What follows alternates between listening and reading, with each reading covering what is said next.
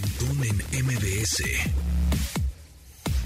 Encuentra tu estilo de vida digital.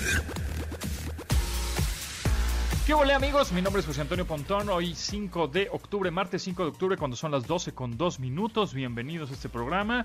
Descárguenos en podcast también si es que agarraron el programa machucado. Y en, esta, en este martes, como todos los martes, Paulina Millán, sexóloga. ¿Cómo estás? Muy bien, muy contenta con los martes. Me encanta estar aquí para Eh, platicar martes, de cosas. me Martes 2 encanta. por 1 Oye, Paulina, platícanos, porque ya hay muchas inteligencias, que la inteligencia emocional, que la inteligencia artificial, que el inte- ¿qué es esto de la inteligencia sexual? Por favor, ilústranos, ilumínanos. Eh, Es muy importante. Fíjate que eh, hace tiempo empecé a hacer investigación sobre eso, porque yo decía, ¿qué cosas puede tener alguien que realmente digas, bueno, le va a ir bien a nivel de pareja, le va a ir bien a nivel personal? Mucho de esto tenía que ver con yo entrevistar, bueno, hacer varias investigaciones, entre ellas entrevistar, por ejemplo, a terapeutas, ¿no?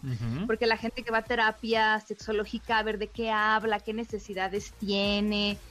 Y tengo, pero muchísimos años haciendo investigación, entonces ya después de eso llegamos a una conclusión que tenía que ver con los tres elementos específicos y súper esenciales para la inteligencia sexual. El primero tiene que ver con conocimientos, yo diría, básicos y generales sobre sexualidad. O sea, eso siempre es importante, la educación.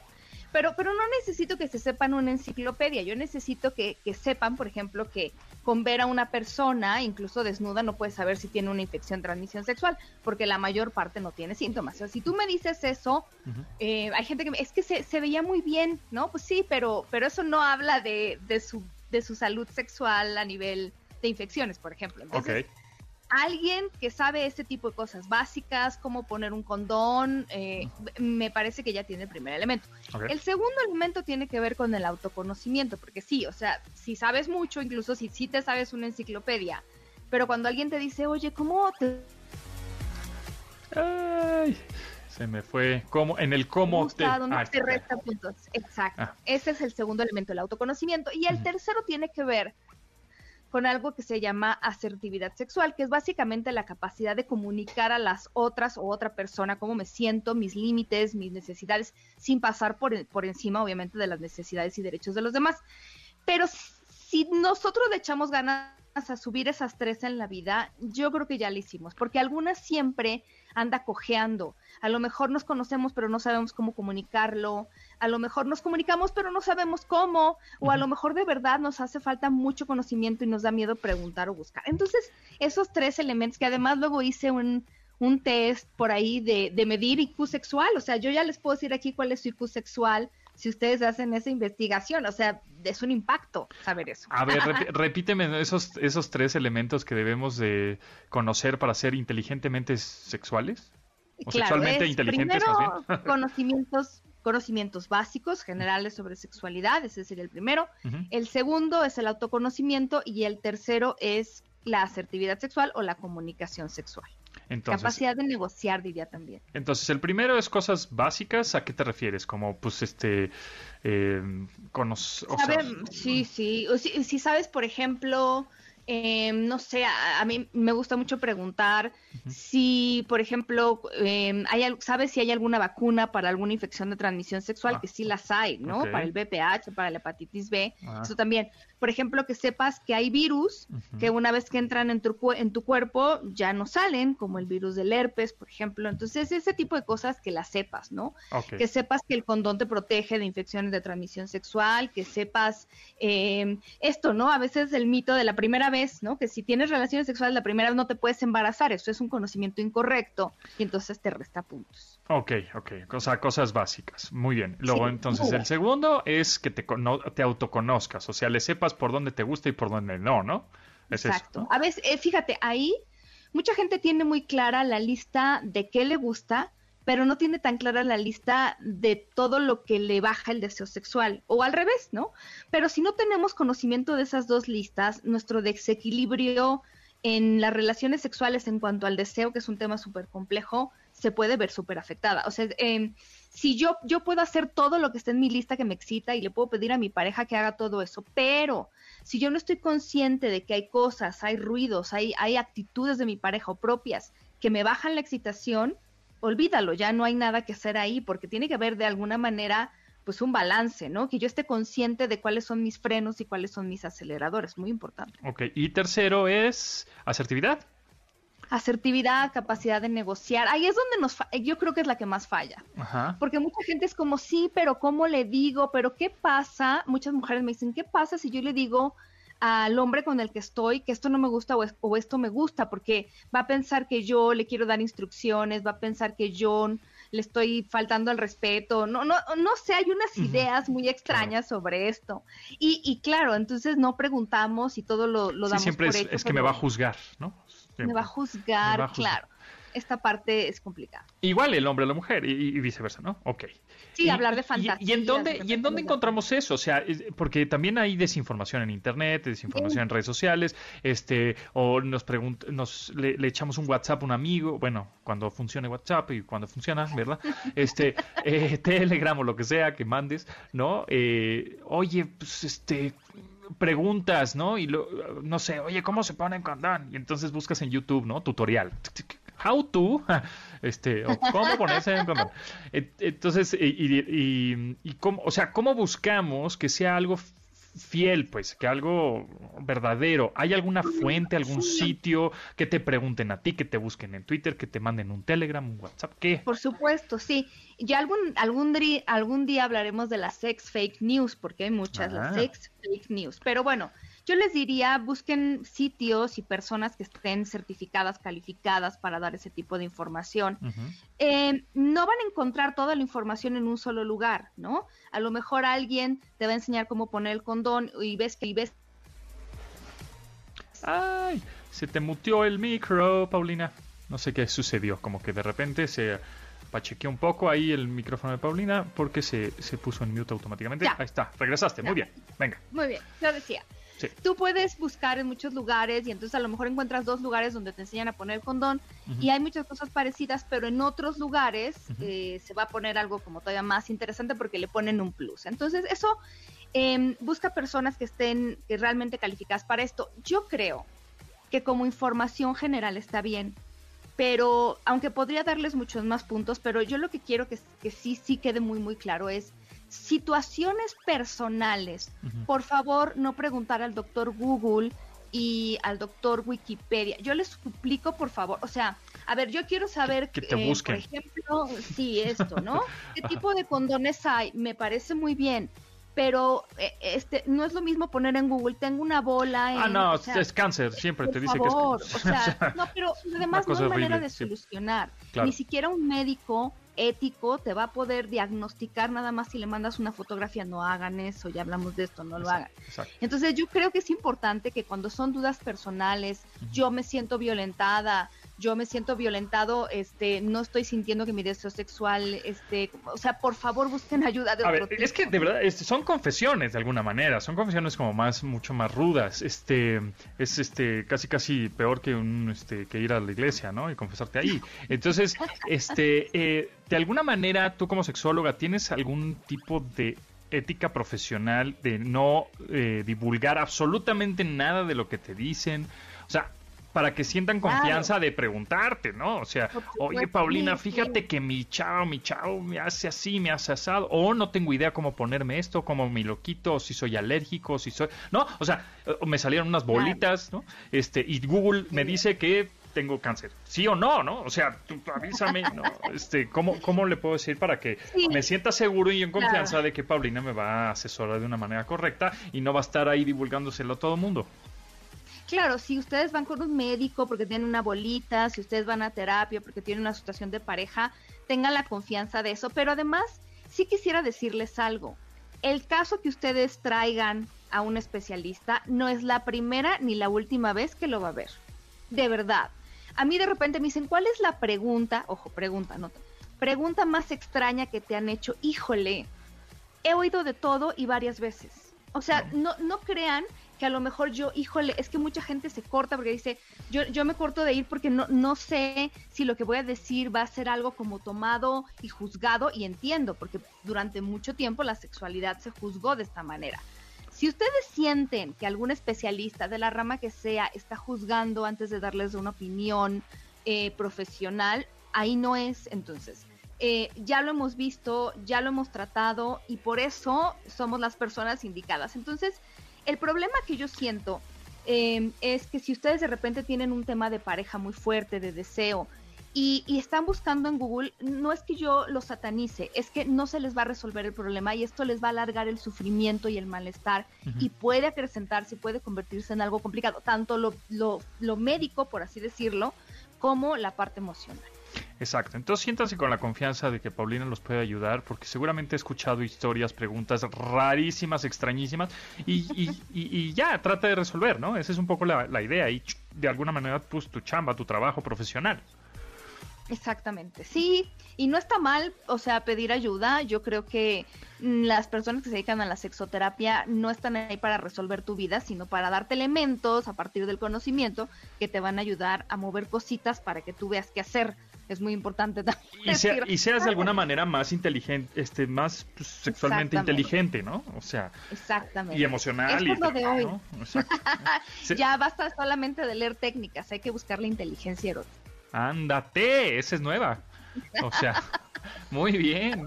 Paulina, pues ¿en dónde te podemos escribir y escuchar? Yo estoy em, en Twitter como Sexpau Millán, en Instagram como Sexpaulina Millán, trabajo en el Instituto Mexicano de Sexología y ahí también pueden encontrar información, es muy interesante.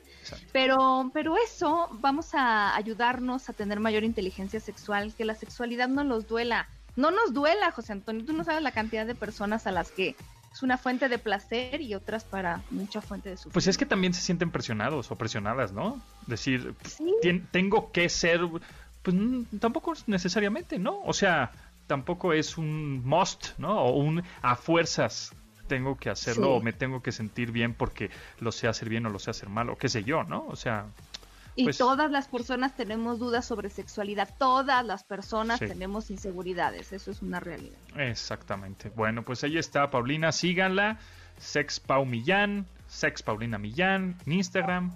Eh, y pues por ahí le preguntan lo que quieran y tiene un podcast también que lo pueden descargar en todas las plataformas que se llama Sexópolis, ¿no? Sí, claro, me encanta. Ahí, ah. seguramente hemos tratado el tema. Ahí está, más, más sin censura, ahí está. Muchas gracias, Paulina, que estés muy bien y nos escuchamos próximo martes por acá. Claro que sí, bye bye. Buenas.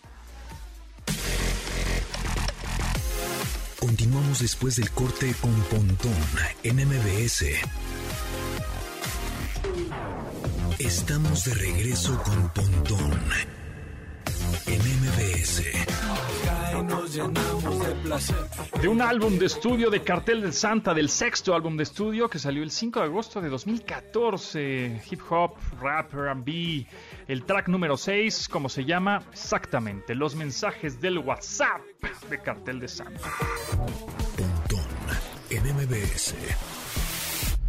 Amigos, amigos, la ANUYES, a través de su comité de tecnologías ANUYES TIC, los invita a participar en el encuentro ANUYES TIC 2021 virtual que se celebrará los días 27, 28 y 29 de octubre. Expertos nacionales e internacionales como Vinton Surf, es el padre de Internet, ahí va a estar, hablarán sobre tecnologías emergentes y prácticas innovadoras en la industria y gobierno, por supuesto, de las TIC, de las tecnologías de la información y comunicación en las instituciones de educación superior. Así que para más información visiten encuentro-TIC .anuyes.mx. Ahí les va otra vez el sitio. Es encuentro, así abren su navegador y le ponen en la barra, donde ponen todas las direcciones. Ahí les va. Encuentro-tic.anuyes.mx. Así tal cual y van a este, no se van a arrepentir, ¿eh? está, participen, está sensacional. 27, 28 y 29 de octubre. Regístrense ahora mismo y participen.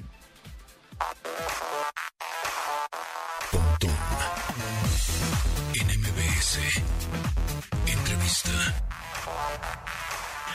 Amigos míos, ustedes saben perfectamente que nosotros hemos hablado muchas ocasiones, es más, tenemos una sección únicamente de eso, de tecnología aplicada para personas con discapacidad. Y en esta ocasión me acompaña Héctor Montfort, gerente de desarrollo de negocios de Alexa México. ¿Cómo estás, Héctor? Muy bien, José Antonio. Buenos días, ¿cómo estás? Y también Manuel Cortés, desarrollador con debilidad visual, que, creó justamente una skill que permite a Alexa leer en voz alta el feed principal de la cuenta de Twitter a los clientes. Manuel, ¿cómo andas?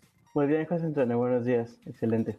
Buenazo. Bueno, Héctor, platícame un poco acerca de estas nuevas funcionalidades que tendrá el asistente virtual, eh, tanto que tenemos bocinas inteligentes en nuestras casas o que podemos bajar la aplicación en Android o iOS. ¿Cuáles son estas nuevas funciones que ayudarán a la gente con esta discapacidad?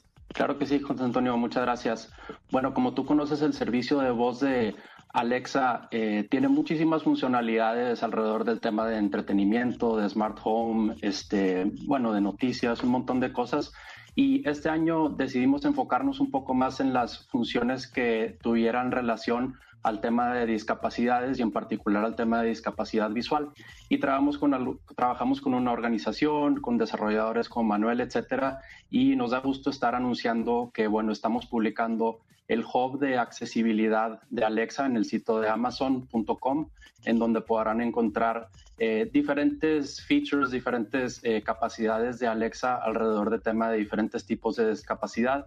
Y también anunciamos la publicación de dos skills o apps de voz. La skill de Manuel, lector TW, que como platicabas es para leer el feed de Twitter y también poder hacer tweets. Y también la skill de audiodescripción Prime Video que te permite conocer el catálogo de Prime Video que tenga un track de audiodescripción. Entonces, la audiodescripción, aunque obviamente para muchas personas que nos están escuchando es decir, bueno, pues cómo lo ven. Entonces, eh, estás viendo una serie, bueno, viendo entre comillas, pero en realidad estás escuchando toda la descripción y los diálogos y la descripción de escena en audio, ¿no?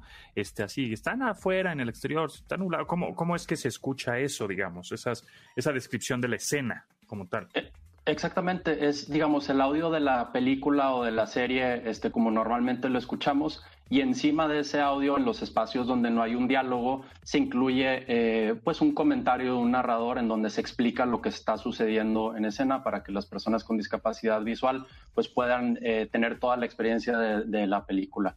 Entonces, con este skill, lo que hacemos es que se facilite un poco el conocimiento de cuál es este catálogo que se está disponible, de manera que solo le preguntas a Alexa y te dice, esta es la nueva película o la nueva serie que tiene esta característica.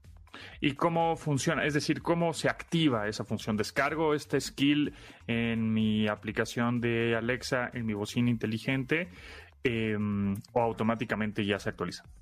Es muy fácil, eh, se actualiza eh, en automático, digamos, los últimos contenidos siempre van a estar ahí y como todas las skills no se tienen que descargar, únicamente se habilitan ya sea directamente a través de voz, diciendo el nombre, en este caso Audio Description Prime Video, Alexa, abre Description Prime Video, o a través de la app de Alexa también se puede habilitar y solamente le preguntas, después especifica si quieras eh, películas o series y te dice cuáles son los títulos. Manuel, eh, desarrollador de esta skill para leer y escribir tweets, ¿cómo, cómo es que funciona, eh, Manuel, esta skill? ¿Funciona a través de la aplicación de Alexa o yo me meto a Twitter? ¿O, cómo convive, por ejemplo, eh, esta skill con otras funciones de accesibilidad del propio sistema operativo, ya sea de Android o de iOS? Ok, primero que nada, para poder utilizar la cuenta de Twitter se solicita una vinculación en esa parte tú puedes igual eh, solicitar la activación de la skill mediante voz o mediante las aplicaciones de, de, Amazon Alexa. Entonces al momento de activar la skill te pide una vinculación de cuenta, ahí es donde uno tiene que ingresar sus datos de Twitter, normalmente eso ya lo, lo puedes hacer desde un dispositivo con pantalla por lo general. Y una vez vinculada la cuenta de Twitter, ya toda la, la, parte en la que interactúas, que es, puedes, por ejemplo, leer feeds, leer o, por ejemplo, hacer retweets o escribir tweets en, en general, incluso responder a los que tú has leído, eh, ya toda esa parte la puedes hacer mediante voz únicamente, que puede ser mediante algún dispositivo eco o eh, en general pues en las aplicaciones de iOS o Android. Ahora, ¿cuál fue, eh, digamos, el reto de desarrollar una aplicación, un skill para Alexa, en este, en este caso, para este asistente? porque, bueno, suponemos, y bueno, yo he estado gente, con gente desarrolladora de aplicaciones y tienen que hacer, pues están enfrente de una computadora haciendo códigos y necesitan un teclado y, y estar viendo lo que está, lo que está pasando. ¿Cómo, ¿Qué herramientas utilizaste para desarrollar este skill? Y si es que Amazon brindó algunas herramientas para, obviamente, hacer esta, esta aplicación. Sí, realmente utilizar las herramientas estándar. Amazon tiene un, un SDK, un Skill Kit SDK que se le llama, que son un grupo de herramientas que tú puedes utilizar como desarrollador para sacarle todos los beneficios, para interactuar en general pues con, con los servicios de, de, Alexa. Entonces yo creo que el único reto fue conectar de alguna manera como el, el API de Twitter, que son las características o el SDK de Twitter que te permite utilizar y hacer tweets, leer tweets con el SDK de, de, Alexa. Pero pues son retos que uno asume dentro de todo lo que, lo que va incluido al momento de desarrollar aplicaciones en general. ¿Y la desarrollaste a través de tu voz o, o cómo, cómo la, técnicamente cómo la desarrollaste? No, eh, bueno, nosotros utilizamos, las, las personas con discapacidad visual, utilizamos aplicaciones llamadas lectores de pantalla. Entonces toda la, la, parte que iba leyendo, todo lo que iba apareciendo en la pantalla, por ejemplo los editores de código, yo voy controlando el cursor con el teclado, con, con las flechas de cursor, por ejemplo, del teclado, y él me va leyendo pues todas las líneas de código y ahí yo voy eh, tanto escribiendo lo que necesito escribir como leyendo en las partes a lo mejor donde hay errores o, o cosas que tengo que corregir. Pero generalmente es escuchando la voz nada más del de lector.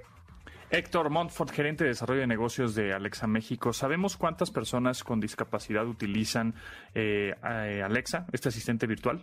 El número específico no, no, no lo podemos compartir. Sin embargo, nosotros desde que empezamos a desarrollar cualquiera de nuestros productos y servicios lo hacemos con el tema de accesibilidad en mente. Entonces, sabemos la colaboración que hemos tenido con, con, las instituciones, con Manuel y con otra gente, que ha sido muy bien recibido por la comunidad y bueno, todas las diferentes funcionalidades que platicábamos se facilitan bastante por el acceso, que es simplemente de voz. Entonces, de lo que eh, hemos podido colaborar, la gente muy contenta con, con el tipo de, de, de experiencias que se puede tener a través de la voz. Ok, y entonces, ¿me repites cómo es que podemos eh, activar tanto la función de Twitter, ¿no? eh, para que nos lea los tweets en voz alta y obviamente tuitear, ¿no? Este, con nuestra voz. Y por otro lado, lo de esta transcripción de escenas que tienen las series y películas de Prime.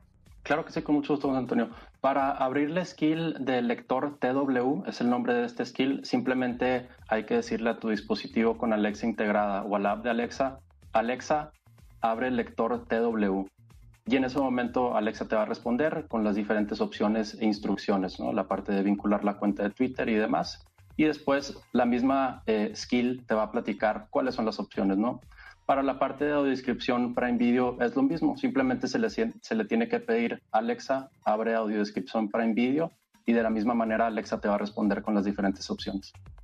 Ahora, es importante decir que funciona tanto en los dispositivos con pantalla, que ya están disponibles, estas bocinas inteligentes que incluyen una pantalla de 5, 8 pulgadas, 10 pulgadas, etcétera, o, o la nueva que acaban de sacar de 15 pulgadas, este, y también eh, eh, funciona a través de la aplicación móvil, ¿no? En Android, iOS, descargas la aplicación y también puedes dar estos comandos, ¿correcto? Así es, en la aplicación también o cualquier dispositivo de un tercero que no sea de marca Eco que tenga Alexa integrada, ya sea televisiones, bocinas de terceros con Alexa integrada, también se puede disfrutar eh, de todas las skills de Alexa. Buenísimo, pues ya está, ahí está disponible eh, esta tecnología para personas con eh, debilidad visual, con esta discapacidad. Está buenísimo. Manuel Cortés, desarrollador eh, con debilidad visual, que creó este skill. Muchísimas gracias, está increíble y bueno, esperemos que mucha gente lo utilice. Héctor Montfort, gerente de desarrollo y negocios de Alexa México, muchas gracias. Muchas gracias a los dos y mucho éxito. Gracias, Antonio. Buen día. Gracias, buen día. Continuamos después del corte con Pontón en MBS. Estamos de regreso con Pontón en MBS. No te metas, por favor. No te metas a mi Facebook de este man colombiano de un álbum que se llama Primer Acto del 2012. Imagínense, nada más ya casi 10 años de No te metas a mi Facebook de este man, muy ad hoc, ¿no? Pontón en MBS. Amigos míos, ¿quieren visitar el Salón de la Fama como el mejor relacionista que existe en el planeta Galaxia y el mundo? Bueno, pues maneja a tus clientes como los grandes y consigue que su imagen no tenga fronteras y llegue a lugares insospechados. En UTECA, la Universidad de MBS, pueden conseguirlo con la licenciatura en Imagen y Relaciones Públicas. ¿No te lo esperabas? Bueno, pues conoce el nuevo concepto de universidad. UTECA, la Universidad de MBS. Detrás de los gadgets. Con Carlos Fernández de Lara. Cha, cha, cha, Charlie. Carlos Hernández de Lara, ¿cómo estás? Ya estamos aquí, maestros. ¿Cómo están? ¿Cómo les va? Oye, ahora sí, muchas cosas, muchas cosas, amigo. Sí, eh, la caída de, de, Facebook. A ver, vamos a empezar con eso porque también tenemos que hablar de Steve Jobs porque se cumplen 10 años de que, bueno, ya no está con nosotros y por supuesto que ya no está con Apple. También hoy es día histórico para Windows y Microsoft porque sale Windows 11 y también hay nuevos números del mercado de smartphones en México. Entonces hay muchas cosas que decir, pero comencemos con lo de la caída. A ver, ¿cuáles son las teorías que tú tienes? Porque a ciencia cierta nunca vamos a saber qué, real, qué pasó realmente con la caída de ayer de los servicios de Facebook, Instagram y WhatsApp, que por cierto, hoy la ex eh, directora de producto, eh, Frances Haugen, ya está en el Senado, ¿no? Está hablando, diciendo que Facebook es casi casi el infierno, ¿no? Totalmente, la verdad es que es un tema bien interesante y como todo mundo dice, eh, a pobre Facebook le llueve sobre mojado porque justamente un día después de que Frances Haugen sale en este programa famoso de Estados Unidos conocido como 60 Minutos, hablando sobre que Facebook daba prioridad eh, en vez de la protección de los usuarios y a la moderación de contenido, a ganar dinero. Eh, y además, ella fue la misma que filtró muchas de las informaciones que publicó el Wall Street Journal sobre el impacto que generan las redes sociales, particularmente Instagram, en la salud mental de los jóvenes. Bueno, pues al día siguiente, Facebook sufre, sufre uno de sus apagones. Qué coincidencia, ¿no? Qué coincidencia.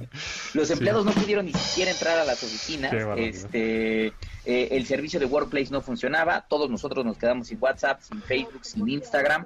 Y bueno, pues Facebook lo que dice es, el error se, se debió a una configuración de DNS, es un error en la red, eh, pero hasta ahí. Es decir, lo que sí garantizan es no hubo filtración de información, no hubo fuga de información y esto, y lo han dicho ya varias veces, no se debe a un hackeo, porque por ahí estuvo circulando que Anonymous había sido responsable de todo esto. Bueno, Facebook ya salió a decir, no, señores, esto fue un error de red, no tiene nada que ver con ningún hackeo, y bueno, pues es un error que en cascada nos generó un problema durante seis horas, ¿no? Entonces, eh, pues sí, en efecto, todavía no sabemos el detalle fino, probablemente nunca lo sepamos, pero lo que sí creo es justamente que no se debe a un hackeo, se debe más a un error. Ahora, si fue intencional o no intencional por parte de la empresa, Ahí está, yo creo que fue el que parezca un accidente, ¿no? Smithers.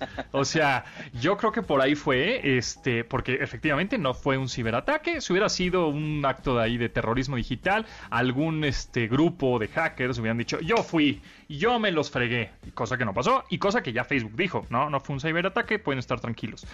Yo creo que fue un, ay, muévele tantito y este y como se va a fregar el sistema, vamos a tener que formatearlo, vamos a tener que hacerlo desde cero otra vez y entonces pues ni modo. Y entonces cuando nos caiga la chota, ahora sí la este, le vamos a decir, ¿qué crees, compadre? Pues te acuerdas que se cayó el servicio, tuvimos que formatear y tenerlo que hacer de cero porque si no no iba no se iba a rescatar nada. Entonces no hay evidencia y nunca vamos a nunca vamos a saber realmente qué fue, pero yo creo que fue un sin querer queriendo. Ahí les dejo sin servicio mientras formateamos todos los sistemas, servidores y todo lo que tenemos este, este en, estos servicios. Porque además fue el, el, servicio fue como si, si se fuera, si se fuera de internet y regresara. O sea, se fue, no existía ya Facebook de Internet, ni Instagram, ni WhatsApp, no existe, no existe en el Internet. Y pum, y, y, otra vez lo ponen, ¿no? Después de seis, ocho horas. Y yo creo que le salió ya, obviamente viendo los, los, las consecuencias, le salió más barato hacer eso, que perdieron mucha lana, que más adelante, este, en un futuro, este, decir, híjole, creo que Facebook sí está en, está, es un infierno y no. Y además, eh, el, el señor, el director de Instagram, Mosseri, eh, dijo que ajá, canceló el desarrollo de Instagram Kids Ay, qué coincidencias, ¿no? O sea, ahí fue por presión de los legisladores este, demócratas en Estados Unidos. Dijeron, a ver, a ver, si estamos viendo que tus redes son tóxicas, me estás poniendo ahora un desarrollo de Instagram Kids para niños de 10 y 12 años, tú estás loco, ¿qué te pasa? Entonces lo tuvieron que echar para atrás. Y también, obviamente, porque Facebook quiere eh, público joven que Twitch y TikTok se lo está robando, ¿no? Entonces, y ya habíamos, ya habíamos visto algunos meses con este Donald Trump decir este no, TikTok va a estar este baneado en Estados Unidos porque, porque nos está robando este eh, datos y cuanta cosa. Pues claro que no, le está robando usuarios, usuarios de una aplicación china que no es gringa, ¿no? que, que, no es de, no es de Facebook como tal, ¿no? Entonces, híjole, se está poniendo color de hormiga este asunto. Le han invertido mucha lana a limpiar la imagen de Mark Zuckerberg. Este, entonces, bueno, a ver qué, qué procede. Pero a ciencia cierta nunca vamos a saber realmente qué pasó. No, no, no. Y lo que sí creo que queda claro es que el impacto económico es bastante. Algunos detonan que más de 200 mil millones de dólares entre lo que pierde Facebook y lo que pierden muchas empresas que se quedaron sin operar a través de servicios como WhatsApp por Business, campañas evidentes de marketing que no podían correr ni en Facebook ni en Instagram, influencers que se quedaron sin la posibilidad justamente de ejecutar algunos de los proyectos que tenían con clientes. Bueno, pues el impacto económico fue fuerte y creo que también demuestra el poder que tienen estas plataformas, que nada más para que la gente que nos escuche se dé una idea, Facebook dice que ya llega a 2.800 millones de habitantes en este planeta. Entonces, estamos hablando de que es sin duda alguna la plataforma social digital más grande del planeta con los servicios combinados que tiene, ¿no? Instagram, que tiene WhatsApp y que evidentemente tiene Facebook. y ya habíamos platicado en alguna ocasión este, en esta sección contigo, Chacha Charlie, de que están, quieren separar a Facebook, ¿no? O sea, que Instagram se cueza por un lado, WhatsApp sea otro y que ya quiten este un poco este monopolio que tienen de comunicaciones, porque efectivamente ayer afectó al 40% de la población mundial. Totalmente. Totalmente. Entonces, pues es cuando realmente nos damos cuenta del nivel de impacto que puede llegar. Por más que queramos decir, nos vamos a Telegram, sabemos que al final del día, por ejemplo, en plataformas como WhatsApp, nuestros amigos, nuestra familia, nuestros socios de trabajo, socios de negocio, pues están en WhatsApp. Sobre todo en, en, regiones como América Latina, WhatsApp sin duda alguna es el dominante y por mucho. Entonces, muy difícil que todo mundo se mueva hacia Telegram o a Signal. Eh, por eso necesitábamos el poder de tener WhatsApp el día de ayer y nos quedamos sin él. No, y, va a pasar, nos pasó a nosotros, Charlie, y, ¿no? Ayer estábamos telegrameando, no, Char, ¿cómo ves? Y estábamos echando el chisme, el tecnochisme, y ahorita ya estamos otra vez whatsappeando, ¿no? Ya regresamos, ya regresamos, ya regresamos. Pero bueno, vamos a un corte, Charlie, y ahorita regresamos para platicar de Windows 11, de Steve Jobs y de algo más. Venga. Continuamos después del corte con Pontón en MBS. Estamos de regreso con Pontón en MBS. ¿Se acuerdan de Jacobo Wong, este youtuber y tiktoker cómico? Bueno, pues ya sacó rola. Así es, de 2021. No te puedo subir a mi Instagram. Ahí es lo que estamos escuchando. Ya la pueden escuchar también en las plataformas de streaming favoritas. Pontón en MBS. Chacha Charlie, seguimos platicando contigo y de Stephen Paul Jobs, que nació un 24 de febrero de 1955, pero murió un día como hoy, pero de 2011, a los 56 años tras complicaciones de cáncer de páncreas, 10 años de la muerte de Steve Jobs, que bueno, sabemos que fue adoptado, ¿no? correctamente. Así, sus papás. Sí, exactamente, según este pues sus, sus papás estaban muy jóvenes y se los dieron a, en adopción con la promesa de que estos, los papás adoptivos, le iban a dar una, una universidad, ¿no? Escuela y estudios, pero el caso es que Steve Jobs al, primer semestre se salió de la universidad, ¿no? Pero bueno, ¿crees que hace falta Steve Jobs en la compañía, en Apple? Híjole, eh, digo, que si yo fuera un inversionista te diría evidentemente que no, porque Apple sigue creciendo y sigue creciendo de manera brutal. Hoy es una compañía eh, de las más valiosas del planeta. De repente se pelea el primer lugar, este, el segundo lugar, pero Apple justamente vale 2.3. Ahorita lo que estamos checando en tiempo real, 2.3 eh, billones, lo que son los trillions para los estadounidenses, que son los billones para nosotros, 2.3 billones de dólares. Es una de las empresas más valiosas de plantas. Apple vale prácticamente lo más o vale mucho más que el Producto Interno Bruto de varios países pequeños, incluso combinados. Entonces, la pregunta sería, ¿falta Steve Jobs en ese, en ese tenor? Pues te diría que no. Sin embargo, sí creo que Jobs es una figura bien, bien importante en el, en el mundo de la tecnología, muy polémica porque evidentemente por ahí gente dice, no, Steve Jobs no inventó nada, era una persona que sabía de marketing, claro que sabía de marketing, Jobs sabía mucho de marketing y sabía justamente cómo enfocar eh, los productos a los consumidores. Pero otra cosa que creo que Jobs sabía muy bien y que en su momento hizo una buena par con Wozniak para cuando fundó Apple, eh, era que Jobs entendía muy bien la necesidad del usuario. Es decir, Hoy en día nos pelamos mucho de que, por ejemplo, plataformas como Android permiten al usuario tener múltiples capas de personalización y que eso es increíble. Jobs siempre peleó mucho decir, no, el usuario no eso, el usuario quiere algo sencillo que pueda utilizar, por más tonto que sea, pero eso es lo que quiere. Y la gran realidad es que muchos usuarios aprecian sus productos de Apple por esa misma razón, porque son productos que son, si lo quieres pensar para dummies, pero son productos que funcionan y que están bien construidos. Entonces, Jobs sabía mucho eso y creo que gran parte del éxito de Apple eh, viene de ahí, de esa, de esa filosofía de siempre estar pensando en, en, el usuario, no necesariamente en lo que quiere el usuario, sino en qué va a usar el usuario, porque una cosa es lo que nosotros queremos que hagan nuestros teléfonos y otra cosa es que lo que realmente Apple dice, no, te doy esto porque realmente es lo que vas a utilizar, no me pidas más, ya veré si en cinco versiones más te lo doy. Eh, y un dato curioso nada más, eh, Apple estaba a punto de entrar a bancarrota, estaba cuatro semanas de entrar a bancarrota, eh, antes de que, eh, justamente cuatro semanas antes de eso, fue cuando, bueno, cuatro semanas después fue cuando Steve Jobs regresó a la compañía. Entonces, la empresa estaba a punto de morir para siempre. Regresa Jobs, justamente después de que había sido eh, sacado despedido, sí, lo despidieron en el 85. Exactamente. al fundador de Apple, al fundador de una empresa, vas para afuera, vámonos. Exactamente. Digamos, tú la construiste, ahora te vas, ¿no?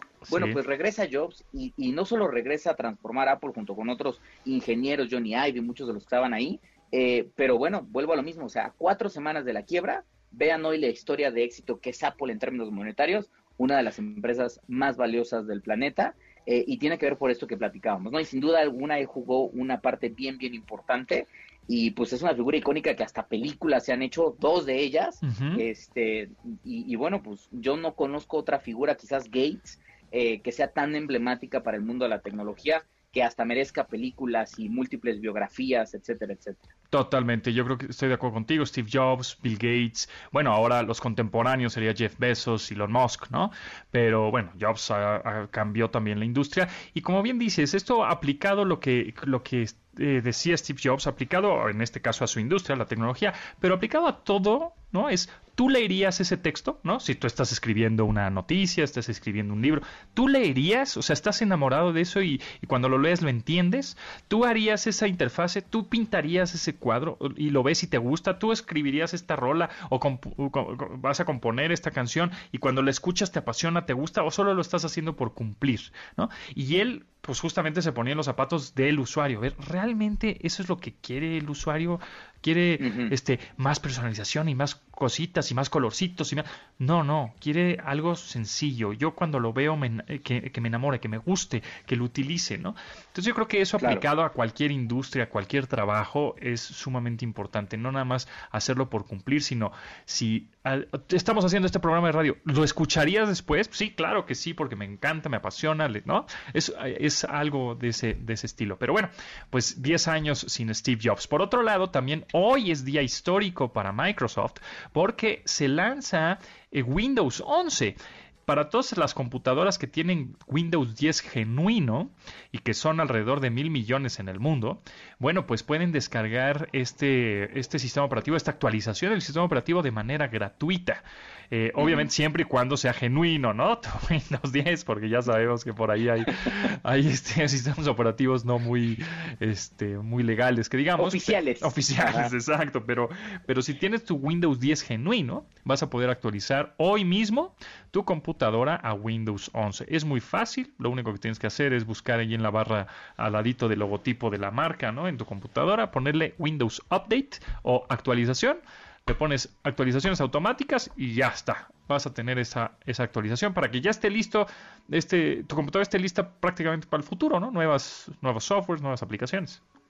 Claro, y, y, la verdad yo lo he estado utilizando brevemente porque lo descargué, lo descargué, descargué la beta, lo utilicé un ratito y por bueno, ahora justamente ya vino la descarga. Me parece que es una actualización necesaria. Creo que todavía está en proceso de seguir transformándose, pero me gustan dos cosas para la gente que utiliza Windows que se quiere animar o está con las dudas. Me gusta, eh, primero que nada, que Microsoft se está inspirando de otros sistemas operativos justamente para crear un, un, ecosistema mucho más amigable al usuario, que platicábamos hace, algún, hace, hace unos segundos con lo de Jobs. eh, yo creo que Microsoft, sin duda alguna, cuando lo vean, tomó cosas de macOS, tomó cosas incluso de Android o de sistemas operativos móviles, o tomó cosas de, de, Chrome OS, que también es el sistema operativo de, de, Google. para sus computadoras Chromebook. Entonces creo que tomó algunas de las cosillas que, que funcionan en términos de interfaz, de visualización, de acomodo de iconos, eh, gusta bastante y tiene cosas bien interesantes para la parte de multitasking, esta, esta forma de crear pestañas que además se quedan ya preconfiguradas de ciertos programas que utilizas constantemente para que puedas estarlos viendo de manera simultánea a través como de diferentes styles, como ellos dicen. Eh, eso me parece que es algo bien, bien innovador que le va a costar trabajo al usuario acostumbrarse, pero una vez que le agarran la onda, eh, va a ser bien interesante. Lo último que creo que está muy bueno es la integración que está metiendo Microsoft con el resto de sus servicios. Toda la parte que tiene que ver con Game Pass, todo lo que tiene que ver con sí, Office 365 Cloud. Exactamente. Claro. Todo eso se ve clarísimo en Windows 11 y pues nada, o sea, habrá que ver qué dicen los usuarios ya que sea más de adopción más masiva yo le recomiendo denle una mirada y pues nada, se ve bien, ¿no? No sé si tú lo has probado, pero yo Sí. al menos lo veo bien. Sí, se ve bien, eh, se ve estable, se ve bonito, se ve rápido. eh, no necesitas también una computadora de no sé cuántos gigas en RAM eh, para correrlo. Con 4 gigas en RAM, con computadoras viejitas, lo podrías correr sin ningún problema. Porque justo como dices, cada vez eh, toda la tecnología está migrando a la nube, al poder de cómputo en la nube. ¿Qué es eso? Que el Internet ya con, el, con que tengas Internet es suficiente poder como para ejecutar aplicaciones y trabajar. Como por ejemplo, tú estamos muy acostumbrados ahora a tener una televisión inteligente, ¿no? Y tener ahí aplicaciones de- por streaming y tú le das play a la película y la ves. O sea, para ti es súper transparente. es, ah, le pongo play y, se- y empieza a reproducir mi película, mi serie, o me voy a un servicio de música por streaming, le pongo play y escucho, escucho mis rolas. Pero realmente, ¿de dónde está saliendo esa rola? ¿De dónde está saliendo esa película? Pues de servidores por y, y por internet te están mandando esa película. Es lo que, lo que está sucediendo con ahora los sistemas operativos, que también Windows 10 va a funcionar de alguna manera en la nube, o los videojuegos, que esos pues pesan mucho más y necesitabas una Claro. consola para, para reproducir un, un- un juego tan, no sé, como Forza Horizon, que es pues un juego que necesita muchos gigas y poder de cómputo y cuánta cosa, pues ahora lo vas a poder jugar a través de la nube, a través de internet, tú tan transparente le pones play como si fuera una película, le pones reproducir y vas a empezar a jugar, ¿no? Entonces, hacia allá vamos, es el futuro definitivamente, bueno, ya presente, pero es para que entendamos qué es lo que está sucediendo. O sea, sí las computadoras y sí los teléfonos te van a seguir este, vendiendo teléfonos o equipos que tengan tantos gigas de almacenamiento, tantos gigas en RAM, tanto procesamiento, sí, pero pues mucho lo va a generar el Internet. Y justo hablando de teléfonos, para este, el segundo trimestre de 2021, o sea, hace tres meses prácticamente, de CIU, de Competitive Intelligence Unit, que es un despacho de. Asesoramiento y de análisis en telecomunicaciones, sacó un estudio que eh, dice que el gasto promedio por smartphone o dispositivo teléfono inteligente en México es de 4.300 pesos. O sea, el- el, promedio de la persona, el mexicano, que gasta en un teléfono celular es de 4.300 pesos. Y de verdad que sí, hay, a partir de esos, bueno, hay muchas marcas que tienen teléfonos de esta gama, que es gama media baja, ¿no? Podríamos considerarlo. No es bajísima, pero es media baja, en donde con ese precio, entre 4.300, 5.000 pesos, podrías tener un teléfono que sí corra, pues juegos, aplicaciones, hacer multitareas, eh, etcétera. O sea, ya con es, con un teléfono de esas características y con ese precio, ya te aguanta un piano, ¿no? Ya te aguanta un, un, un año por lo menos o 18 meses, que es el promedio de vida de un teléfono, ¿no? Claro, totalmente. E interesante que en el, en el segundo trimestre del 2021 se vendieron 7.8 millones de equipos inteligentes, lo cual es bastante. Y como bien decías, dos de cada tres, es decir, dos de cada tres son equipos de gama media, llegándole un poquito a la gama alta, no a la premium, la super alta, que ya sabemos que son equipos arriba de los 25 mil, casi 30 mil pesos y mucho más. Y lo otro, sin decir necesariamente nombres, pero lo otro que es interesante es que se está moviendo mucho el mercado entre el líder actual, los dos famosos líderes de siempre, y la llegada de nuevas marcas asiáticas que tienen menos de un año que entraron al mercado y que ya lograron colarse en el top 5 y que le quitaron la posición evidentemente a Huawei que había estado durante mucho tiempo ahí. Y bueno pues por el famoso ban pues la presa sí está sufriendo y los usuarios están buscando opciones alternativas. Sí, exactamente. Y los teléfonos que ahorita están en el mercado prácticamente todas las marcas que veas y conozcas son chinas menos Samsung que es coreana y Apple que es estadounidense. Pero todas las demás son chinas y se están pegando con todo. Eh, cha, cha, Charlie, Carlos Fernández de Lara, ¿en dónde te podemos seguir? Muchísimas gracias por tu tiempo. Pues estamos en Twitter como arroba Charlie y ya, y en Instagram como Charlie, y bueno, pues ahí siempre constantemente leyéndonos de repente en force.com.mx y compartiendo contenido en redes sociales. Buenazo, muchas gracias Chacha Charlie como siempre, y bueno, pues nosotros nos escuchamos mañana a las 12 del día en MBS 102.5. Se quedan con Manuel López San Martín y muchas gracias a Janine, Memo, Neto, Vero, y Marcos en la producción de este programa. Mi nombre es José Antonio Pontón y pasen la requete bien. Bye. Pontón en MBS espera en la siguiente emisión.